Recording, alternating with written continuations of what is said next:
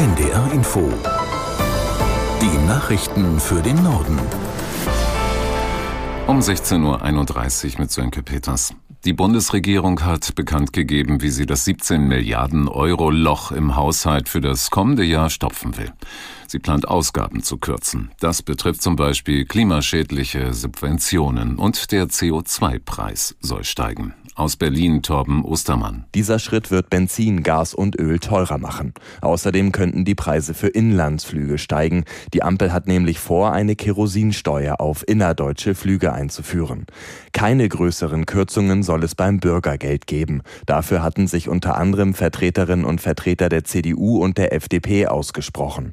Auch die Hilfen für die Ukraine sollen wie geplant weiterlaufen, machte Scholz deutlich. An der Schuldenbremse will die Bundesregierung 2024 grundsätzlich wieder festhalten. Eine Ausnahme wird allerdings geprüft, und zwar für die Zahlungen an die Opfer der Flutkatastrophe im Ahrtal oder für den Fall, dass sich die Lage in der Ukraine deutlich verschlechtern sollte. Oppositionsführer Friedrich Merz von der CDU kritisierte die Bundesregierung für die Einigung. Er bezeichnete den Kompromiss als finanzpolitische Trickserei.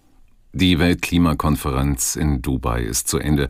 Die Weltgemeinschaft hat sich dort erstmals darauf geeinigt, von fossilen Energien wie Kohle, Öl und Gas wegzukommen. Aus Dubai, Werner Eckert. Für Außenministerin Annalena Baerbock ein Tag der großen Freude. Sie sagt, diese Klimakonferenz besiegelt de facto das Ende des fossilen Zeitalters. Der Beschluss ist allerdings weniger klar ausgefallen, als Umweltorganisationen und Wissenschaftler das für nötig halten.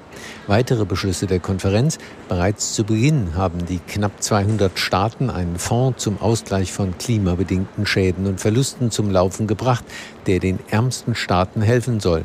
Außerdem wurde vereinbart, die Kapazität erneuerbarer Energien bis 2030 zu verdreifachen und die Energieeffizienz zu verdoppeln. Die Konferenzleitung durch den Ölmanager Sultan Al-Jaber aus den Vereinigten Arabischen Emiraten wurde im Nachhinein selbst von Umweltverbänden gelobt.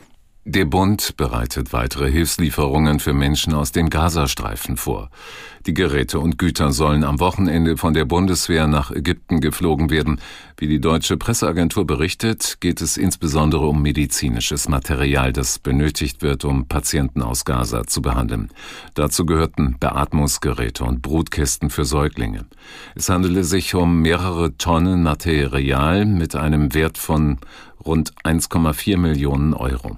Kommende Woche sind weitere Bundeswehrflüge geplant mit Zelten und anderen Hilfsgütern. Sie sind für Menschen im Gazastreifen vorgesehen, die ihr Zuhause verloren haben.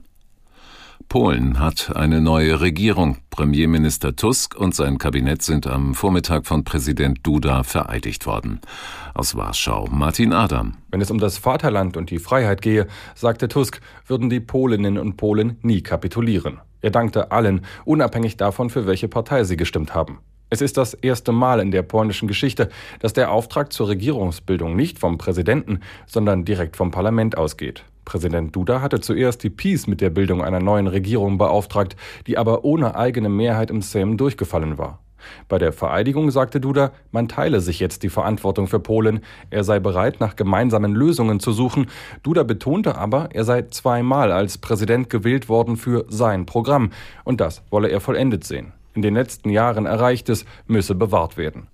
Vor dem Berliner Kammergericht hat heute ein größerer Spionageprozess begonnen. Ein Mitarbeiter des Bundesnachrichtendienstes soll über einen ebenfalls angeklagten Mittelsmann Geheimdokumente an den russischen Geheimdienst verkauft haben.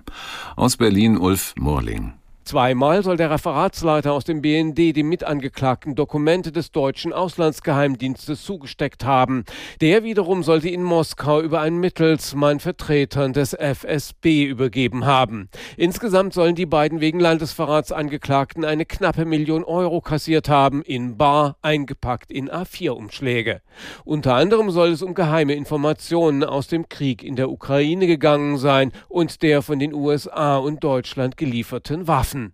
Während der 32-jährige Geschäftsmann in der Untersuchungshaft inzwischen Aussagen bei den deutschen Behörden macht, schweigt der BND-Mitarbeiter. Sein Verteidiger sagt heute, es gäbe keinerlei objektive Beweise für den angeklagten Landesverrat. Der Staat wird zukünftig mehr tun, um Menschen, die unter Einsamkeit leiden, zu helfen. Das Bundeskabinett hat dazu heute ein Strategiepapier verabschiedet, das Familienministerin Paus erarbeitet hat. Sie will die Aufmerksamkeit für das Thema erhöhen. Forschung und Unterstützungsangebote sollen ausgebaut werden. Es geht zum Beispiel darum, die Wartezeit auf Therapieplätze zu verringern. Nach den Worten von Paus bricht die Regierung mit diesem Schritt ein Tabu und setzt ein Signal. Einsame Menschen seien nicht allein. Das waren die Nachrichten.